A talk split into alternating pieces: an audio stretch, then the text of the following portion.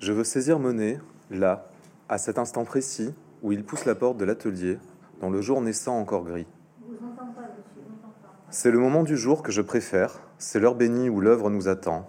L'aube est fraîche, l'air vif picote les joues.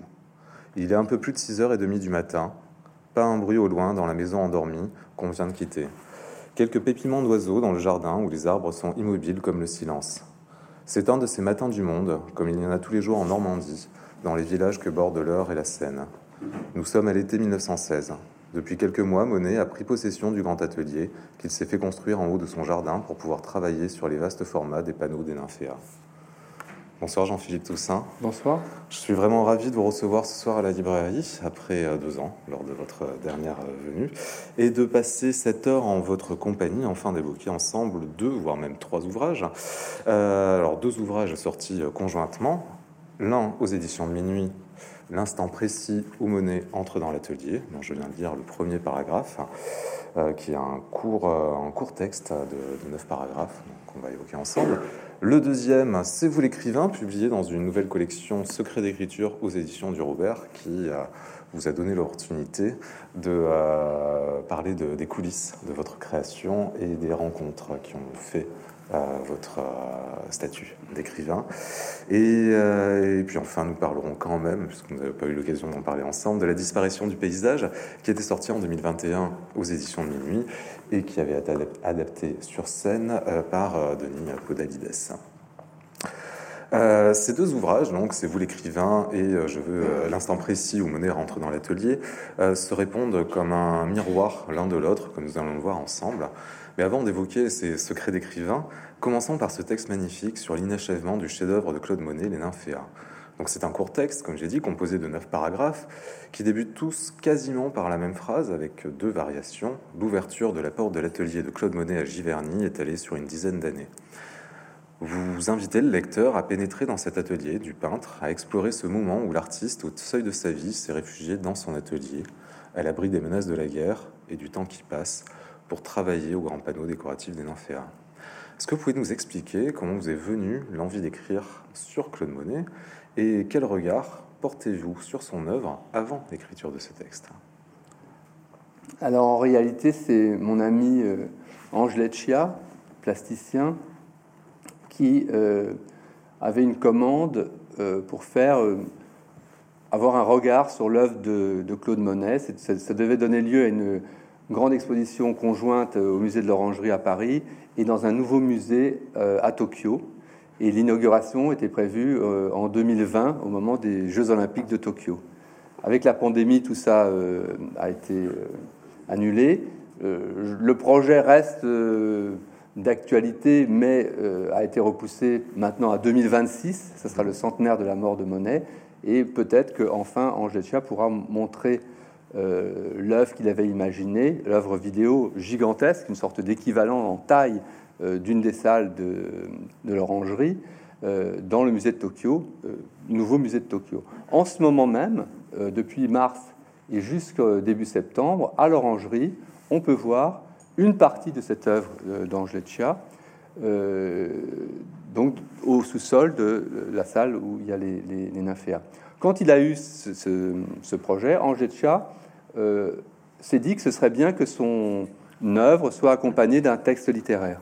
Nous nous connaissons depuis longtemps, nous sommes amis, et il a pensé à moi. Et donc il m'a fait cette proposition. Alors pour répondre à la deuxième partie de la question, je ne suis pas du tout euh, un spécialiste de monnaie, je n'étais pas du tout un spécialiste de monnaie. J'ai presque peine maintenant à me rappeler. Euh, alors j'ai un souvenir lointain, un peu brumeux, c'est qu'il y avait eu une grande exposition monnaie, je ne sais pas il y a combien de temps, mais une vingtaine d'années ou 25 ans, euh, à Paris, qui était toujours complète. C'était au Grand Palais, euh, quelque chose comme ça. Et je me souviens, quelqu'un m'avait dit, mais pourquoi faire la, queue comme ça pour essayer d'aller voir monnaie euh, et en plus ne pas y arriver, si on y arrive, d'être 10 personnes, etc. Alors qu'à l'orangerie, il n'y a personne. Et donc je me souviens qu'à ce moment-là, j'avais un peu, euh, à, défaut de, voir l'exposition je crois, au Grand Palais. J'avais été voir à l'orangerie. Mais c'est un souvenir vraiment euh, euh, assez, lointain, euh, pas, pas, du tout précis. Je dirais que les, les vrais souvenirs maintenant sont assez récents. Ils datent d'il y a 3-4 ans. Une anecdote d'ailleurs. que je voudrais raconter, c'est que un jour, j'ai été voir un spectacle de danse qui avait lieu à l'intérieur de cette salle des Nymphéas à l'Orangerie. Et en sortant du spectacle, je vois un attroupement sur, sur le pont de la Concorde. Et j'avance là, je, je, regarde au loin, et il y avait de la fumée et des flammes au-dessus de Notre-Dame. Donc voilà, on peut, on peut dater, on peut dater ce, ce moment qui était, je dirais, j'associe cette date de l'incendie de Notre-Dame avec le, le, début, je dirais, de ma fréquentation beaucoup plus assidue. Euh, d'abord euh, avec l'œuvre elle-même, c'est-à-dire le fait que à partir de ce moment-là, presque à chaque fois que j'allais à Paris, j'allais voir Monet, si je puis dire, ou j'allais voir les nymphéas, je faisais un petit tour ou un petit détour. Euh, à partir de là, j'ai commencé à lire. Euh, comme, je l'ai dit, je n'étais pas du tout spécialiste et je n'avais jamais lu, je crois, de texte particulier sur Monet. J'ai commencé à lire euh, ses biographies. J'ai lu un texte très intéressant, une sorte de biographie double avec Clémenceau, les relations Monet-Clémenceau. C'est un très beau petit livre, très intéressant. Et après, j'ai commencé à lire les biographies, la correspondance de Monet. j'ai, comme je l'ai dit, je me suis rendu plusieurs fois euh, à l'orangerie, tout en sachant très bien que je ne voulais pas, dans mon texte, décrire les nymphéas. C'était une sorte de, de, règle tacite que je m'étais fixée. Ce n'est pas moi qui allais décrire les nymphéas, mais par contre, euh, je prenais des notes. Et ces notes, je les ai utilisées. C'est-à-dire quelques notes que j'avais euh, écrites sur, sur, mon cahier, de, ressentir quelques bleus, une touche de jaune, quelques branches euh, de saule pleureur, juste en essayant de, toucher la vérité de ce que je ressentais moi, ou de ce que je voyais moi. Et, ça, je m'en suis servi et je l'ai euh, utilisé dans le texte. Alors, dans ce texte, vous focalisez sur ce moment où euh, Claude Monet rentre dans son atelier. Vous dites qu'il laisse la vie derrière lui et que c'est l'art qu'il va rejoindre. Qu'est-ce qui vous intéresse dans cet instant précis du passage du seuil de la porte? Alors, il fallait trouver un angle d'attaque. En, fait, euh, on pourrait dire écrire. J'ai une certaine expérience. C'est pas pas ça qui est le plus difficile. Ce qui est difficile, c'est trouver l'angle d'attaque. C'est trouver le, concept. Qu'est-ce que, comment allais-je faire Et euh, c'est une des phrases.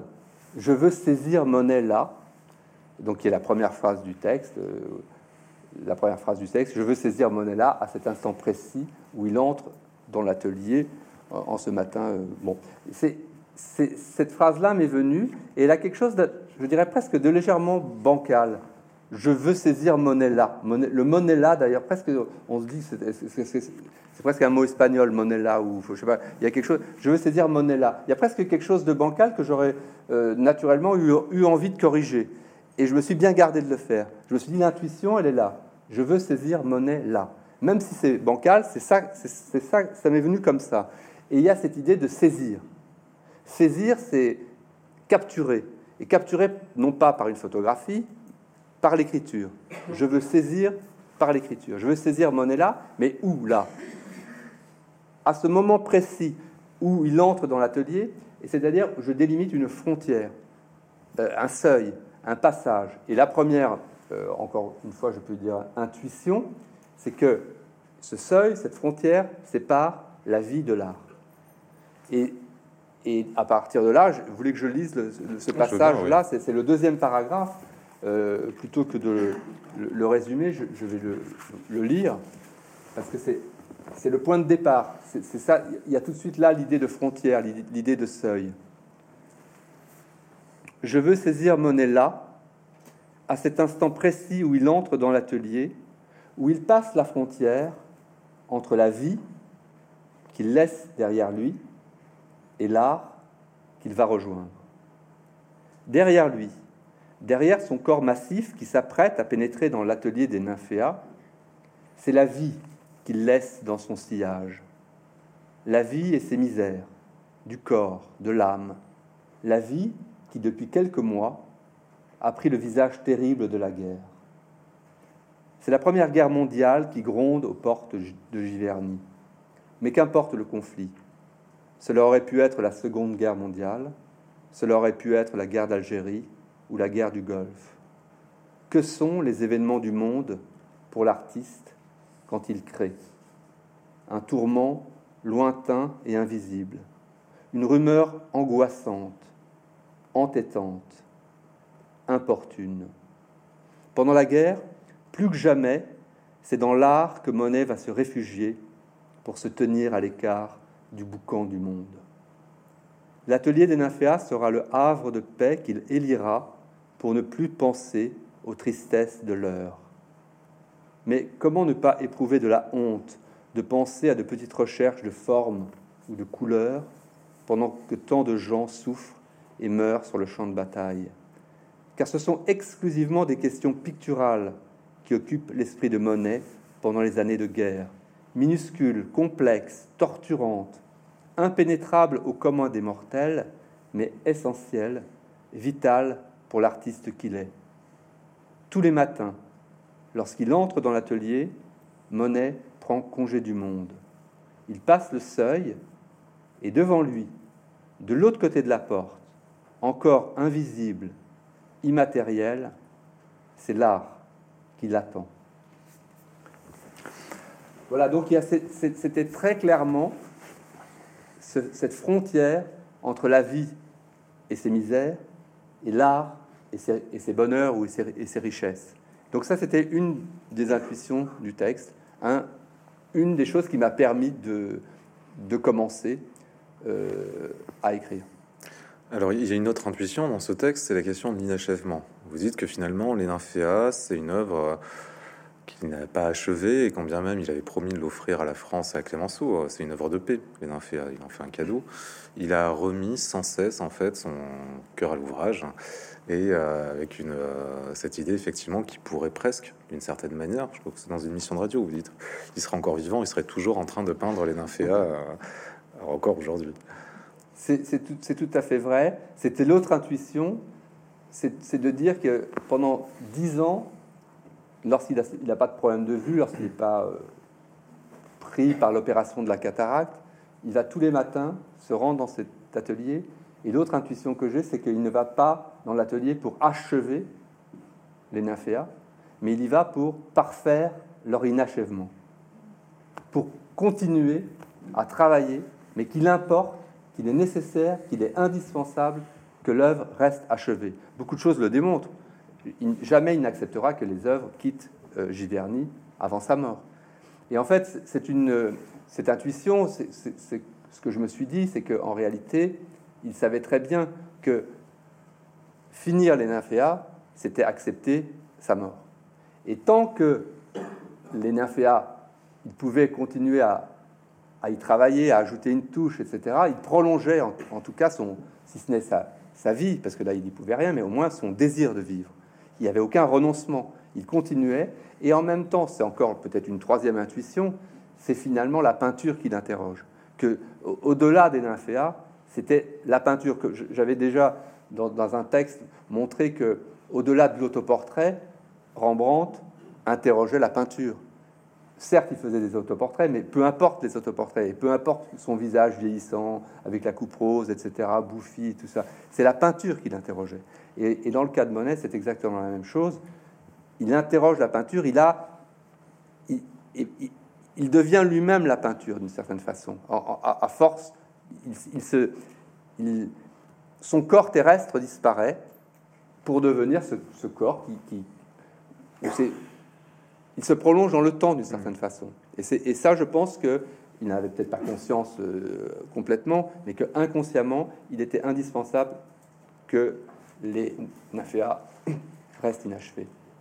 Et finalement, ne pas décrire son travail pictural, son œuvre, est-ce que c'est, en, se saisissant justement de cet instant précis du seuil de l'atelier, mm. est-ce que c'est une manière aussi d'essayer de percer le mystère de la création? Oui, il y a ça. Il y a aussi, euh, de façon peut-être plus banale, de, me dire, c'est la chose à éviter. Euh, les nymphéas, tout le monde connaît les nymphéas, et je préfère, comme écrivain, laisser une liberté au lecteur, ne, pas venir, moi, apporter mes propres nymphéas à vos, à nymphéas. Chaque lecteur a ses nymphéas. Euh, donc, simplement, un moment, je, je, pouvais insister sur tel ou tel point, mais c'était pas ça l'objet. En effet, c'était davantage une, interrogation sur la création. Et euh, très vite, je me suis dit qu'il fallait que je m'approprie Monet. Certes, il y a beaucoup de choses qui sont euh, euh, que j'ai puisées dans les livres, que j'ai puisées dans la correspondance. Une des phrases que j'ai lues, par exemple, sur les, sur les recherches de forme, lorsque Monet s'interroge sur, alors que tant de gens souffrent et meurent sur le champ de bataille, est-ce qu'on peut s'intéresser à, à, des questions de forme et de couleur? Cette, phrase-là, elle, n'est pas entre guillemets dans mon texte, mais j'ai été la prendre dans la correspondance de Monet. Donc je, me suis servi de beaucoup de choses euh, réelles, mais à cela, j'ai ajouté des choses personnelles. Euh, par exemple, je parle des rituels avant la création.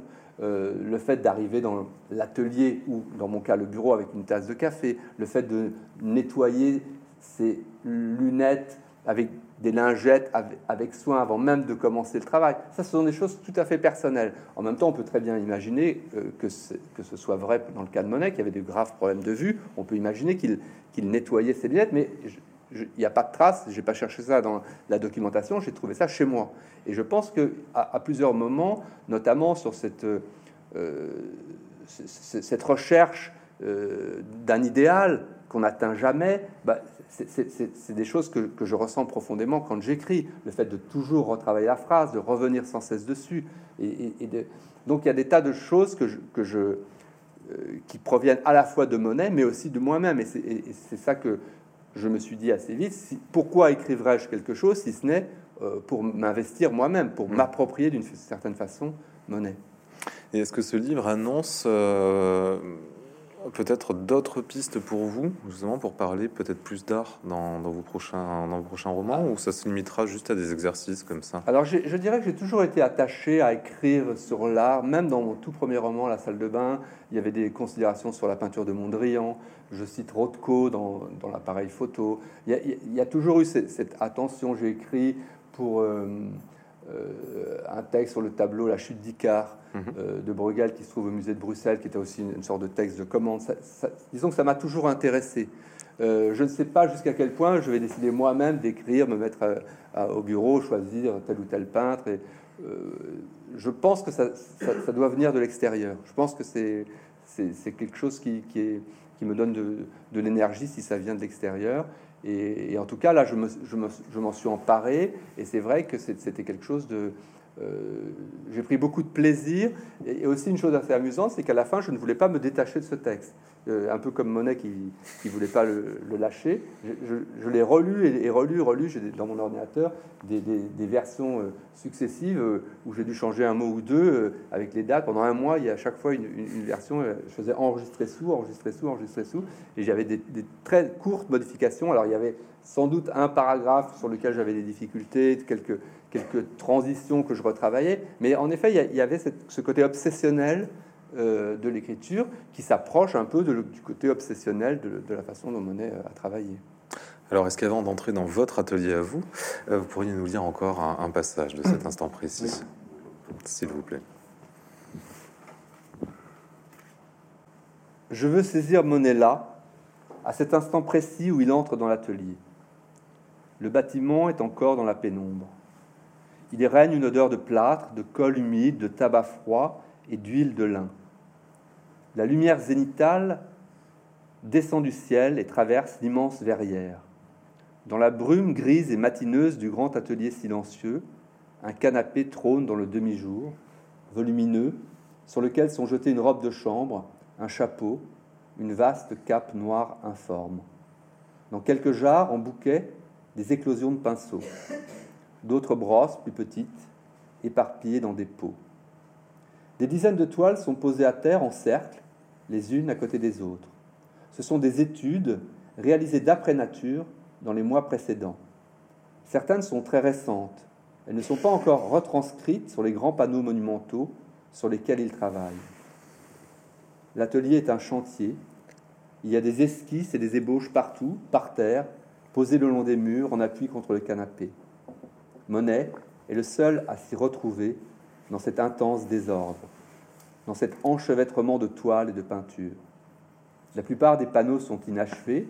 Monet les reprend régulièrement, parfois longtemps après les avoir entrepris. Pour atteindre la partie supérieure des toiles, Monet utilise une plateforme, une sorte de table basse assez large sur laquelle il se hisse. Il passe des heures là, sa palette à la main, sur son échafaudage de fortune. Monet travaille dans l'incertitude. Il ne sait pas que ce qu'il peint prendra plus tard le nom légendaire de Nymphéa. Il ignore sur le moment que le monde entier vénérera l'œuvre qu'il a sous les yeux. Il n'y a aucun moyen pour l'artiste de savoir au jour le jour, face à l'obstacle, face aux difficultés de l'heure, concrètes, de la main et de la brosse, ce que deviendra dans les siècles l'œuvre sur laquelle on bute, sur laquelle on achoppe et qu'on retouche, qu'on amende sans fin en poursuivant de repentir en repentir la quête infinie d'une perfection qui ne peut être qu'illusoire. Non, Monet ne sait rien encore du grand destin aveugle qui attend les nymphéas. Alors, entrons maintenant, comme je le disais précédemment, dans votre atelier à vous, ou plutôt même dans votre bureau. Euh, vous publiez donc C'est vous l'écrivain euh, aux éditions de Robert, donc une nouvelle collection qui s'appelle Secret d'écriture. Il y a une dizaine d'années, vous avez publié aux éditions de Minuit un texte qui s'appelait L'urgence et la patience, qui était une compilation de textes prépubliés, soit dans des revues ou de manière en tout cas éparse, dans, laquelle, dans lequel pardon, vous, évoquiez déjà quelques secrets de fabrication. Vous, euh, vous racontiez aussi comment s'était fait la rencontre avec Jérôme Lindon, l'éditeur des éditions de Minuit, qui a été le premier à accepter l'un de vos textes et à vous publier et à vous accompagner. Et dans ce livre-là, ben, vous revenez euh, notamment sur, euh, sur Lindon, euh, puisque cette phrase, c'est vous l'écrivain, c'est une phrase que Lindon vous a, vous a dite. Est-ce que, justement, pour, avant de parler du contenu de ce livre, vous pouvez nous raconter cette, cette alors, et la rencontre avec Lindon, mais surtout, en fait, d'où vient cette phrase, c'est vous l'écrivain? Oui, alors, le manuscrit de La salle de bain, mon premier roman, avait été envoyé à, plusieurs éditeurs, il avait été refusé partout, et suite à un malentendu euh, que j'explique dans, le livre, le, manuscrit était resté assez longtemps dans le bureau d'Anna Roquebriet, et Jérôme Lindon ne, l'a découvert que très tardivement. Lorsqu'il l'a découvert, il a cru qu'un autre éditeur l'avait déjà euh, euh, choisi, allait le publier, et donc il, était très très impatient d'entrer en contact avec moi. Il m'a envoyé un télégramme en, Corse où je me trouvais alors. Et euh, dès la première question qu'il m'a posée, c'est est-ce que vous avez déjà signé un contrat avec un éditeur? Donc je lui dis non, je n'avais pas signé de contrat encore. Il a dit je vous, en envoie tout de suite. Donc il y avait cette, urgence. Euh, et donc il y a eu un enthousiasme extraordinaire venant d'un éditeur, très grand éditeur, un des plus grands éditeurs du XXe siècle, l'éditeur de Beckett, éditeur de, Marguerite Duras, de Claude Simon, de Roquebriet, et moi, euh, auteur débutant. Donc il y avait euh, quelque chose d'assez extraordinaire. Il a dit donc, il m'a envoyé le contrat, j'ai signé le contrat, je savais que j'allais être publié, et sachant que j'allais être publié, j'ai immédiatement repris mon manuscrit que j'avais laissé depuis 3-4 mois, euh, et donc je, je l'ai relu attentivement, et j'ai commencé à faire une trentaine de modifications de détails, de supprimer un paragraphe, et j'ai écrit une très longue lettre à Lindon pour lui demander son avis sur tel ou tel point, etc. Et alors je ne sais plus s'il m'a répondu ça par téléphone ou par écrit, mais la, la, réponse était Vous me préviendrez quand vous aurez fini votre travail, c'est vous l'écrivain.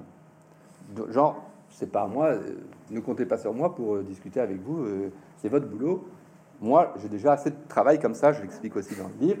En effet, il avait beaucoup de choses à faire. Une des choses qu'il ne faisait pas, c'est travailler avec les auteurs c'était pas du tout dans sa. Ce qui était, ce qui était. Et donc, pour moi, ça a été une sorte de découverte extraordinaire. Et puis la phrase m'a évidemment marqué parce que c'est à l'époque, je voulais devenir écrivain. Il y avait une sorte de statut mythique de, de l'écrivain. Et lui, le grand éditeur de Beckett, euh, me disait c'est vous l'écrivain. Donc c'était pour moi une sorte d'adoubement. Et je m'en suis toujours souvenu de cette phrase-là. Et donc pour un livre où le projet de l'éditrice euh, était de, euh, de, de, parler en fait un peu de la façon dont on écrivait, ce titre s'imposait tout à fait. Alors, vous venez de dire à l'époque, je voulais devenir écrivain. C'est quelque chose qui, paradoxalement, dans votre euh, prime jeunesse et à l'adolescence, c'est quelque chose qui vous intéressait pas. Vous n'avez pas de velléité particulière à devenir écrivain, malgré le fait que vous baignez quand même dans un milieu plutôt privilégié par rapport à la littérature. Oui, je dirais pas malgré, peut-être à cause du fait. en effet, mon père était journaliste, écrivain lui-même, a publié des romans, ma mère tient toujours une librairie. Donc, en effet, il y avait des livres partout à la maison, trop de livres pour l'adolescent que j'étais. J'avais pas envie, moi, de. Et donc, il y avait une sorte de, refus de, me mêler de ça au début. Voilà, donc c'est vrai que, je, contrairement à la plupart des écrivains qui sont devenus écrivains parce qu'ils lisaient énormément, ils étaient admiratifs devant la littérature, c'est pas comme ça euh, que les choses se sont passées pour moi. Et je reviens dans ce livre-là, c'était le projet de, cette collection. Hein, le, début était de savoir comment en étais-je arrivé euh, là, euh, c'est-à-dire à écrire. Et, donc je reviens sur tout cet aspect autobiographique euh, et notamment tout ce qui concerne la publication de ce premier roman, La salle de bain. Et je rentre en, détail dans ces explications-là que je n'avais jamais eu l'occasion de faire de façon aussi détaillée et fouillée dans aucun livre précédent. Vous dites que vous lisiez peu à l'époque. Je reviens là-dessus parce que c'est quelque chose qui m'a beaucoup euh, surpris et amusé aussi d'une certaine manière. Vous dites finalement je lis peu, ou en tout cas vous reprécisez en disant j'ai pas le temps de lire des choses qui m'intéressent pas. Pas un gros lecteur. quelles sont malgré tout les lectures qui vous ont euh, façonné d'une certaine manière? Proust revient évidemment beaucoup au cours de ce texte. Est-ce qu'il y en a d'autres? Oui, bien sûr. Il y a aussi le, fait euh, que j'ai assez vite compris Enfin, le, fait que j'ai presque toujours lu comme écrivain ou avec une perspective d'écriture. Et, donc ça, change beaucoup les choses. Et, donc j'ai lu finalement assez tard, enfin plutôt vers 20 ans ou, 22 ans et pas vers 14-15 ans. Euh, et le, choc le plus grand, c'est la rencontre avec l'œuvre de Beckett. Euh, l'œuvre de Beckett, ça a été vraiment une, révélation, et au, point où euh, c'était tellement fort qu'à un moment, je me suis mis à écrire comme Beckett. Et, ça, j'ai assez vite compris que c'était peut-être pas une bonne idée euh, d'écrire aussi grand fut-il, d'écrire comme lui. Il fallait que je me débarrasse de cette influence majeure. Et donc, j'ai mis le temps parce que c'était tellement fort comme euh, influence et je crois que il y a eu 4-5 ans euh, où j'ai dû digérer cette, énorme influence. Euh, Proust, c'est venu plus tard. J'ai commencé à lire Proust à ce moment-là, mais Proust m'a accompagné toute ma vie, il m'accompagne encore. Je, continue à lire, Proust régulièrement. Je, pense que si on a un peu de temps devant soi, relire le temps retrouvé, ou en tout cas la deuxième partie du temps retrouvé, est toujours une bonne chose à faire. C'est un, des sommets de la, littérature mondiale. Je trouve ça extraordinaire. Euh, et puis, bon, à, l'époque, euh, quels sont les, grands auteurs? Bon, euh, il y, a Nabokov que je lisais beaucoup à ce moment-là. Kafka. Kafka a eu vraiment une, grande influence. je lisais aussi Gombrowicz à, cette, époque-là. Bon, et voilà. Et puis après, les, lectures se sont succédées. mais les, pour en revenir à l'essentiel, la grande lecture fondatrice, c'est l'œuvre de Beckett. Ça veut dire que parmi vos contemporains, personne ne trouve euh, grâce à vos yeux? En fait, je, ne connaissais pas beaucoup les, contemporains à l'époque, puisque, comme je, l'ai dit, euh, alors à propos des contemporains, justement, je, parle, je cite un certain nombre de contemporains, je cite Echnoz, c'est en fait Jean Echnoz qui euh, publie chez Minuit, en fait, m'a été tout de suite présenté par Jérôme Lindon. Il a 10 ans de plus que moi, mais disons comme un auteur contemporain indispensable, et à juste titre d'ailleurs. Mais c'était Lindon me, n'y avait, pas à réfléchir là-dessus. Il fallait lire Echnoz, et, c'est vrai que j'ai lu Echnoz. Euh, livre, à chaque livre qui sortait, j'ai lu Echnoz. Euh, j'ai aussi une, relation d'amitié assez forte avec Emmanuel Carrère. Emmanuel Carrère m'a beaucoup intéressé, notamment euh, par le fait que assez vite il a abandonné la fiction pour passer à, des, un, format, quelque chose d'un peu différent. Donc les livres de, de Carrère, il y a un, un, auteur espagnol que je lis toujours avec grand intérêt, c'est Javier Marias. Euh, voilà, bon, il y a quelques-uns, je, cite Pierre Bayard aussi, qui, écrit plus euh, des essais, mais voilà, il y a eu en effet un certain nombre d'auteurs contemporains que je lis, euh, mais au début, quand j'ai commencé, je pas, n'avais pas du tout cette curiosité. Alors, je, lisais un petit peu ce qui se faisait, mais, mais pas énormément. Mais ça, ça vient en fait de ce, de cette, du fait que dès le début, je n'étais pas un très grand lecteur. Alors, vous donnez des conseils hein, dans ce livre quand même à, des aspirants écrivains. Je crois que c'est le but aussi de la collection. Euh, vous écrivez page 31 quand on écrit, il faut publier. En fait, est-ce que euh, ça veut dire que la publication c'est euh, le point final du livre ou de la création? C'est-à-dire qu'en fait, c'était. Alors, je cite d'ailleurs dans cette même phrase aussitôt deux contre-exemples majeurs. Beckett, qui finalement a écrit tous ces romans sans être publiés, à part Murphy qui avait été publié, mais les, grands romans, en tout cas la trilogie de Beckett, a été publiée très tardivement, et Kafka, euh, dont pratiquement toute l'œuvre euh, a été publiée après sa mort. Euh, je sais quand même bien d'avoir deux contre-exemples comme ça. Mais ce que je veux dire, c'est que pour moi, qui, retravaille sans cesse ces textes, qui, n'est jamais satisfait, qui, qui, revient toujours, et notamment, j'évoque longuement dans ce livre-là un premier texte qui s'appelait Échec, un premier roman, Échec, euh, que j'ai repris neuf fois. J'ai fait neuf versions de ce livre, de ce roman Échec, des versions à la première personne, à la troisième personne, au présent, au passé, etc. Et ce livre, je, le reprenais sans cesse. Et c'est là que je dis, en fait, il est, c'est pas très sain. C'est que la publication est nécessaire, au moins pour qu'on arrête avec un livre et qu'on passe à un autre livre, et que, et que au moins cela, euh, pour ce qui me concerne, chaque fois que j'ai été publié, j'ai ensuite arrêté de travailler ces livres-là. Je, n'ai jamais retravaillé un livre qui était déjà publié. Au moins, ça, ça, marquait une limite claire et nette qui permettait de passer à autre chose. Et c'est pour ça que je dis qu'il est plus sain, enfin, ce n'est pas sain de ne pas être publié, parce que être publié, ça permet de marquer une étape claire et de pouvoir passer à autre chose. Alors, vous venez de dire que justement vous aviez retravaillé ce texte-là, ce premier roman. Vous, expliquez aussi que vous passez beaucoup de temps à vous relire, en fait, à relire quasiment inlassablement les phrases, à chercher euh, le bon agencement. Euh, est-ce que justement cette pratique de la relecture, qui pour vous est indispensable, euh, n'est pas n'a pas pour conséquence justement de pousser aussi vers l'inachèvement de l'œuvre?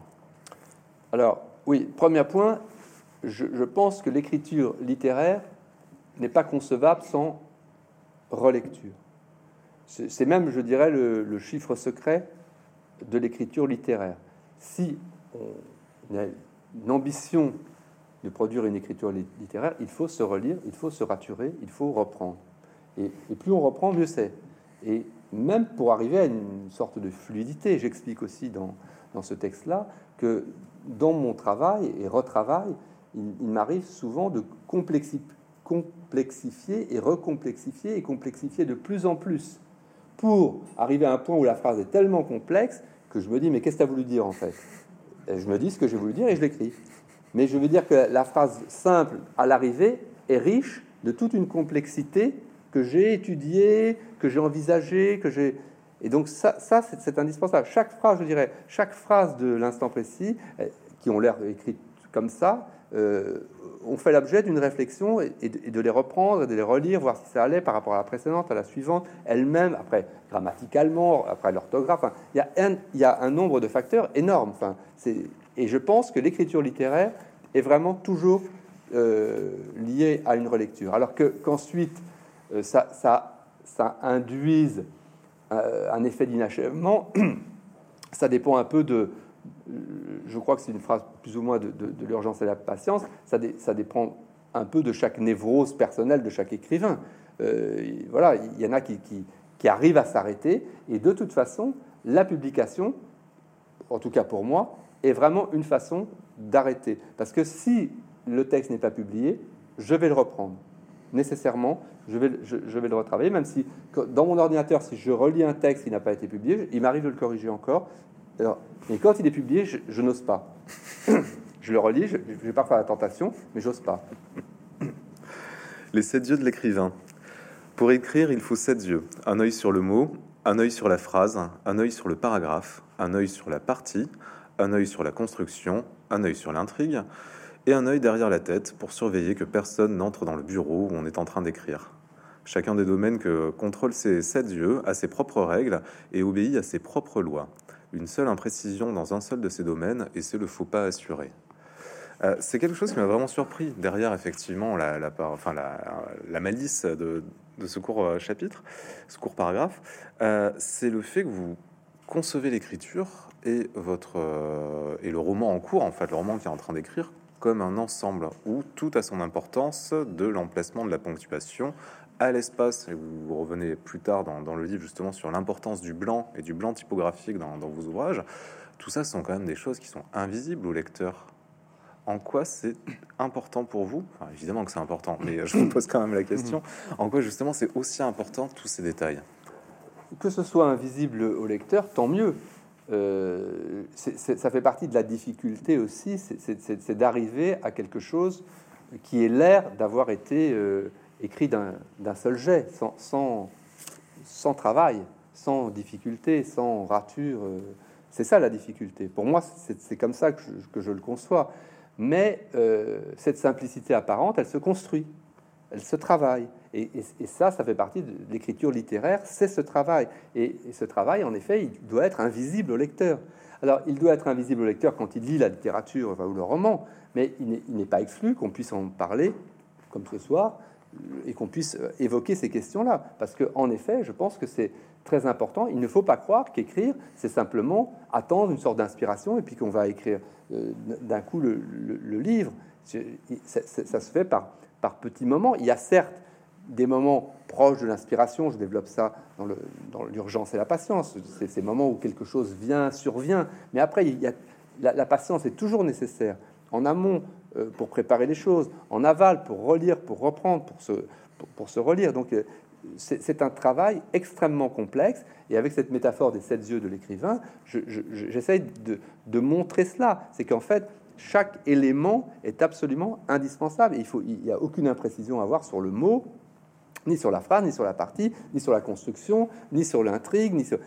que tout compte, tout est absolument euh, fondamental, important. Et c'est ce n'est que si on attache une importance extrême à chacun de ces éléments qu'on peut arriver à quelque chose. Et je termine par cette boutade en disant il faut également un, œil derrière la tête pour surveiller que personne ne vienne nous déranger, parce que il me semble, et ça c'est quelque chose que, j'ai constaté, que moi-même, pour travailler, j'ai besoin de cet isolement, que je, le dis par une autre métaphore, que pour pouvoir restituer le monde, j'ai besoin de m'éloigner du monde. Et c'est presque un, paradoxe, un très grand paradoxe, qu'il faut s'éloigner du monde, se retirer du monde pour pouvoir le, rendre, le restituer. Alors, il faut, avoir vécu, il faut, faut avoir observé des choses, tout ça c'est très bien, mais à un moment il faut se retirer pour pouvoir le reconstruire. Et, j'aime cette idée de que qu'écrire c'est construire quelque chose, c'est bâtir quelque chose, et ça se fait presque pierre après pierre, et que c'est et que c'est lent, c'est laborieux, mais parfois il peut y avoir des élans. Parfois, d'un coup, une, rangée de pierres euh, va venir, va surgir, et puis une autre rangée. Parfois, il y a, ces, moments d'urgence magnifiques, mais que, je le dis aussi, ces moments d'urgence ne sont que viennent toujours après une infinie patience. Ce n'est que, ce sont les fruits. Ces moments d'urgence sont, le fruit de, cette patience, et il faut avoir cette patience, il faut avoir cette détermination, et donc, et ça aussi, c'est une chose que je dis, comme un conseil. Dans les moments où c'est difficile, que rien ne vient, qu'on n'arrive pas à écrire, il ne faut pas abandonner parce qu'en fait, l'effort euh, est plus l'effort est régulier, plus le, moment où quelque chose va euh, surgir naturellement sera fort. Il y a une sorte de, c'est quasiment proportionnel. Plus on aura euh, souffert sur un paragraphe, plus on aura la possibilité d'écrire 3-4 pages presque d'une seule haleine. Alors, vous avez un contrôle total en fait sur ce que vous écrivez, euh, jusque dans le moindre détail typographique. Euh, vous dites pour autant que vous pouvez être dépossédé de ça aussi si un imprimeur fait pas bien son travail et décide à la dernière minute de, changer. Comment on, accepte justement, ou comment vous acceptez de bah, presque perdre d'une certaine manière le contrôle sur ça et par la suite, une fois que le texte est lu par un lecteur, ce que vous avez, vous, écrit, la manière dont c'est construit et ce que vous avez voulu dire peut être interprété d'une manière différente. Oui, alors sur le, comme on me soumet les épreuves, et jusqu'à avant publication, je peux intervenir. Donc je, reste vigilant euh, jusqu'à la fin, et généralement les textes publiés chez Minuit sont conformes à ce que je souhaite. Après, il y a en effet une chose très importante, c'est que le moment où le livre est publié, le lecteur va s'en emparer et je pense qu'il est très important de laisser une place au lecteur. Je laisse une place au lecteur. Certes, moi-même, je propose un cadre assez rigide, assez précis, mais c'est important que le lecteur puisse trouver sa place à l'intérieur du livre. C'est-à-dire que je ne veux pas tout contrôler, je ne veux pas tout dire, je veux que, que le lecteur ait une place. Ça me semble absolument indispensable et c'est euh, une des choses qui, par exemple, pour donner un exemple, dans le, cycle de Marie, j'ai écrit quatre romans autour de Marie-Madeleine Marguerite de Montal, créatrice de mode. Dans, à aucun moment, je ne dis quelle est la couleur de ses cheveux ou la couleur de ses yeux. Chacun est libre de, de se construire, de se imaginer sa propre Marie. Mais en même temps, je vais faire des descriptions extrêmement précises d'un de ses gestes, d'un de ses traits de caractère. Mais, et donc, à l'arrivée, je pense que le livre ne peut être complet que si le lecteur euh, a apporté sa propre euh, sensibilité, ses propres souvenirs, sa propre expérience, et que c'est ça qui va rendre le livre complet et, l'enrichir. C'est une question qui se pose aussi pour la traduction. Vous avez eu la chance d'avoir été traduit dans plein de pays. C'est même grâce à ça que vous avez découvert l'Asie euh, du Sud-Est. Euh, comment est-ce que vous d'abord vous travaillez avec vos traducteurs? Est-ce que vous avez la, possibilité de, discuter ou euh, de, les, conseiller, en tout cas d'interagir avec eux? Et, quelle émotion ça vous a procuré justement d'avoir un premier livre traduit et de voir même d'autres traductions dans d'autres langues que vous ne lisez pas? Alors les relations avec les traducteurs, c'est un moment très émouvant en effet. En effet, j'entretiens des, liens étroits avec mes traducteurs grâce au Collège européen des traducteurs de Senef euh, à partir de 2000 en Belgique, Senef en Belgique, à partir de 2000, très régulièrement, j'ai pu travailler avec mes traducteurs dans des sortes de sessions de travail euh, exclusivement consacrées à un livre. Alors ça s'est fait pour euh, la première fois pour un livre qui s'appelait Autoportrait à l'étranger, ensuite pour le roman Faire l'amour, pour le roman Fuir, pour La vérité sur Marie. On l'a fait à peu près six ou sept fois, où il y avait autour de moi une dizaine de traducteurs de différents pays. Et ils étaient invités dans, à Senef, donc il y avait des chambres, et tous les matins à 11h, on travaillait ensemble. Et je voulais que tous les traducteurs soient présents et que chacun puisse me poser des questions, mais que tous étaient euh, écouter les réponses. Parce que quelqu'un peut-être ne s'était pas posé la question dans sa langue, mais mes explications pouvaient peut-être l'amener à dire Ah ben tiens, moi je n'avais pas pensé à ça et, modifier. Cette séance de travail était extrêmement intéressante du point de vue humain, amical, etc., mais aussi du point de vue littéraire. Et c'était une façon de revenir sur mon texte écrit avec une loupe et puis avec, avec des lecteurs extrêmement exigeants. Euh, aussi bienveillants, il faut, il faut bien dire, bienveillants, mais exigeants et posant des questions extrêmement précises sur le texte, ce qui euh, nous a amené aussi à avoir des réflexions plus larges, littéraires, avec des, euh, parfois chacun donnant son avis sur des choses plus complexes. Il y a d'ailleurs sur mon site internet un certain nombre de, vidéos où euh, certains points sont illustrés, comme par exemple, je crois que la question des blancs, la ponctuation, le point virgule, comment traduire, cette question-là, comment traduire la ponctuation, une vaste question traduire le, titre de tel ou tel roman, enfin des, tas de choses. une chose que je trouvais merveilleuse, il y a un roman qui s'appelle Fuir, et ma traductrice tchèque, Ivanka Sotolova, m'a demandé, est-ce que d'après toi c'est fuir une fois ou fuir toujours? Et donc je trouve c'est très beau que en langue tchèque, il y a un verbe pour fuir une fois et un verbe pour fuir toujours. c'est magnifique. Et donc et alors, alors j'ai dit, euh, c'est plutôt fuir toujours, mais bon, Libre à chacun de fuir une fois, mais. Il est beaucoup question des, bureaux dans ce livre, du bureau et des bureaux, parce que paradoxalement, vous dites qu'il faut un lieu à soi, mais vous en avez plusieurs, des lieux à vous pour écrire. Oui, la, question c'est que ce qui importe, c'est d'avoir un lieu avec une porte qui, ferme et qui, soit clos. Donc c'est comme une métaphore presque du, cerveau. C'est-à-dire que dans ce lieu clos, l'esprit, le corps est à l'abri, le corps est à l'abri et donc l'esprit peut euh, laisser libre cours à, l'imaginaire.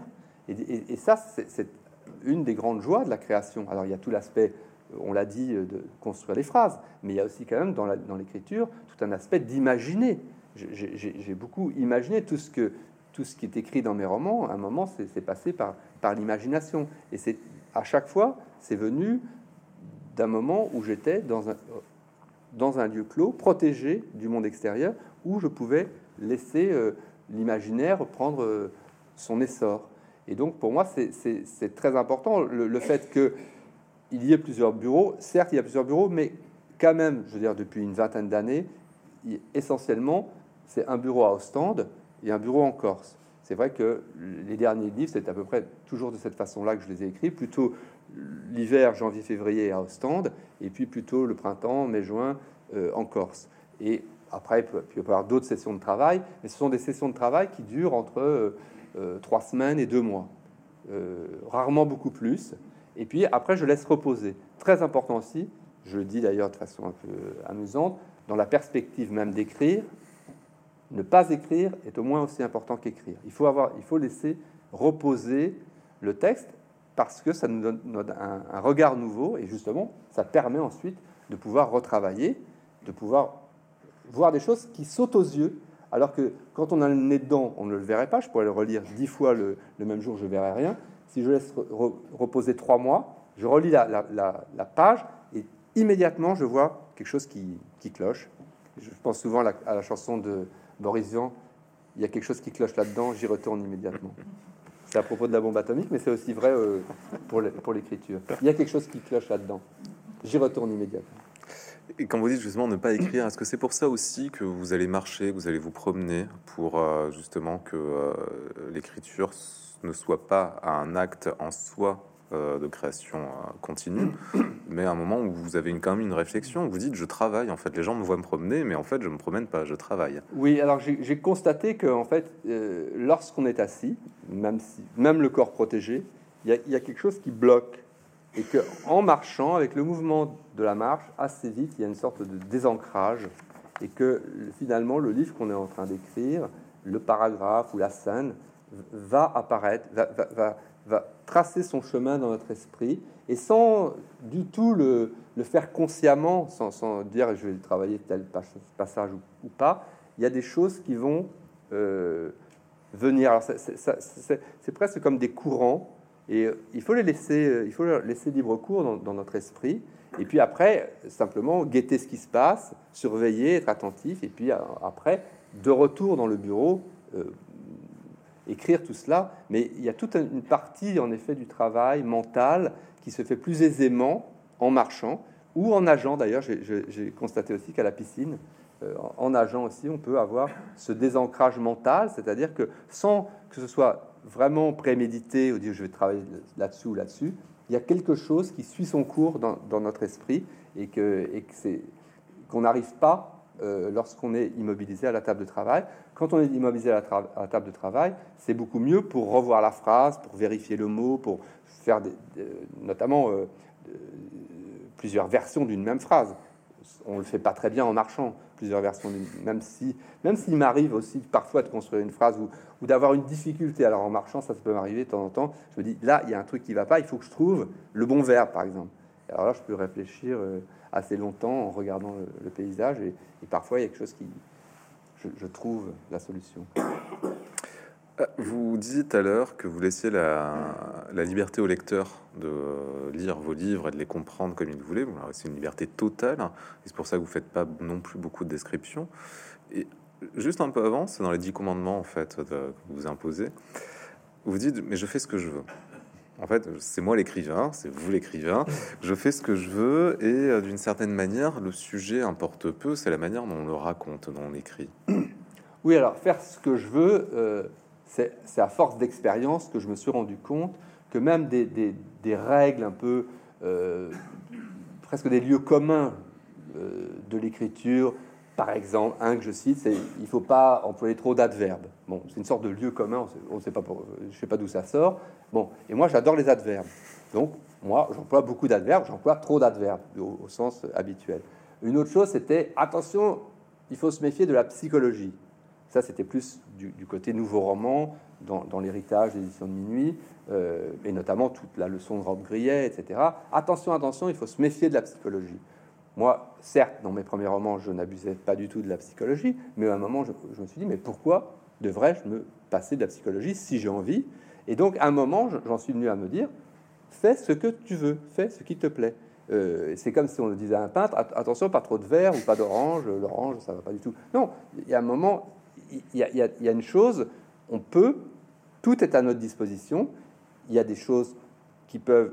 Euh, que, que l'intuition commande, parfois de la réflexion, mais à l'arrivée, euh, je crois qu'à force d'avoir cette expérience-là, c'est important de dire je ne vais pas me laisser, fixer des règles par, par d'autres que moi. Il faut, c'est moi, en effet, c'est moi l'écrivain.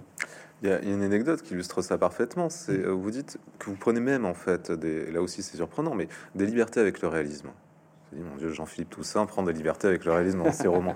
Il y a une anecdote dans, dans la tétralogie de Marie où euh, cette scène de, de, cheval dans un avion où le cheval vomit. Et, et vous expliquez dans ce livre-là qu'un cheval ne vomit pas et que justement vous êtes dit mais c'est pas grave, c'est cette idée-là qui, qui, compte. Alors deux anecdotes, deux anecdotes. Premièrement, j'ai reçu aujourd'hui un email, aujourd'hui, d'une lectrice qui me dit j'ai lu votre livre La vérité du son mari et j'étais très surpris, page machin, le, cheval Zahir vomit. Or, dans la réalité, les, chevaux, ne peuvent pas vomir.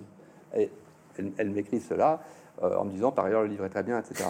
Bon, mais aujourd'hui, et l'autre chose, c'est une autre anecdote qui remonte à, au moment où je préparais ce roman. J'ai cette image, presque comme une image poétique. C'est un cheval à 10 000 mètres d'altitude dans les soutes d'un Boeing 747 qui se sent mal dans l'orage, d'avion et tout et puis qui vomit. Ça, c'est l'image initiale. Et à partir du moment où j'ai cette image, je commence à chercher un peu de documentation et je vais dans, dans une librairie spécialisée, je regarde un livre sur les chevaux et je m'aperçois que les chevaux ne vomissent pas. Donc je me dis, qu'est-ce que je fais? Bah, première, première solution, bah, il peut très bien ne pas vomir. C'est possible. Et l'autre solution que j'ai adoptée, c'est de dire, certes, dans la réalité, ils ne vomissent pas, mais dans mon livre, je fais ce que je veux et j'ai le droit de faire vomir le cheval. Et qu'est-ce qui se passe si je fais vomir le cheval et que et qu'on veuille bien m'accorder que je le savais que les chevaux ne, vomissent pas? C'est que d'un coup, même si j'ai créé un effet de réel tout autour, d'un coup, on se dit mais là, qu'est-ce qui se passe? Il a l'air de vomir ce cheval. Or, c'est pas possible. Donc ça veut dire qu'on n'est pas dans la réalité, on est dans la littérature. Donc il y a quelque chose, c'est une sorte de réflexion méta-littéraire, mais vraiment euh, comme un cas d'école. Ce cheval vomit alors que les chevaux ne peuvent pas vomir. Et donc là, on est au cœur même de la littérature. J'aimerais conclure cette rencontre euh, sur la disparition du paysage, euh, puisque c'est un texte qui a été adapté au théâtre.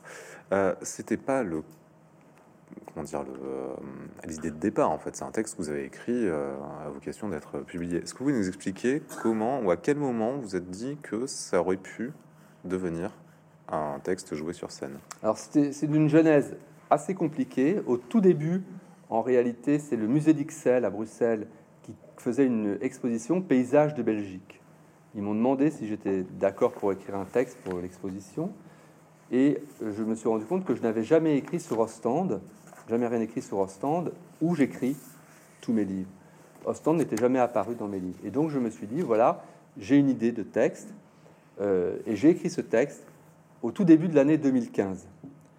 Euh, et tout début de l'année 2015, il n'y avait évidemment pas eu encore les attentats euh, de novembre 2015 euh, au Bataclan et les attentats de mars 2016 euh, à Bruxelles. Or, le texte à l'arrivée est entièrement un texte qui tourne autour de, l'attentat de Bruxelles en mars 2022. Donc il y a eu une première version du texte où tout le centre, c'est le personnage au tout du texte dans la première version avait été victime d'un accident, il aurait pu être renversé par une voiture ou une chute ou quelque chose comme ça, et que j'ai remplacé après les attentats, ayant moi-même subi ce, choc, comme tout le monde, et, en me disant, mais peut-être que je pourrais imaginer que j'aurais été dans le métro à Bruxelles euh, le 22 mars 2016. Ça aurait été possible.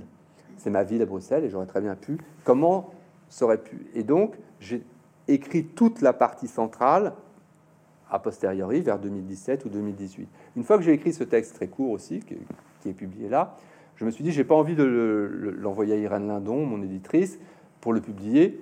Je l'ai laissé reposer. Et à un moment, je me suis dit, mais est-ce que ce texte n'aurait pas une dimension théâtrale? Parce que c'est un monologue, un peu répétitif, de quelqu'un qui s'interroge sur qu'est-ce qui lui est arrivé.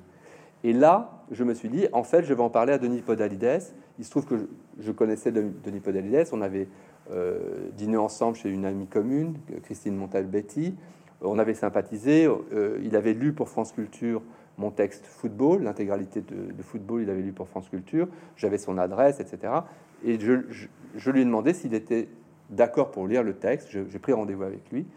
Et il a pris ça comme une mission il s'est vu confier le texte, en fait, et c'est une histoire extraordinaire parce que donc à partir de ce moment-là, il a accepté donc de le jouer lui-même. C'est lui-même qui a trouvé le metteur en scène Aurélien Bory, et le, texte aurait dû être créé euh, en janvier 2021 au Bouffe du Nord à Paris. À cause de la pandémie, ça a été annulé, reporté. J'ai vécu ça assez difficilement, d'ailleurs c'était quelque chose d'assez douloureux pour moi.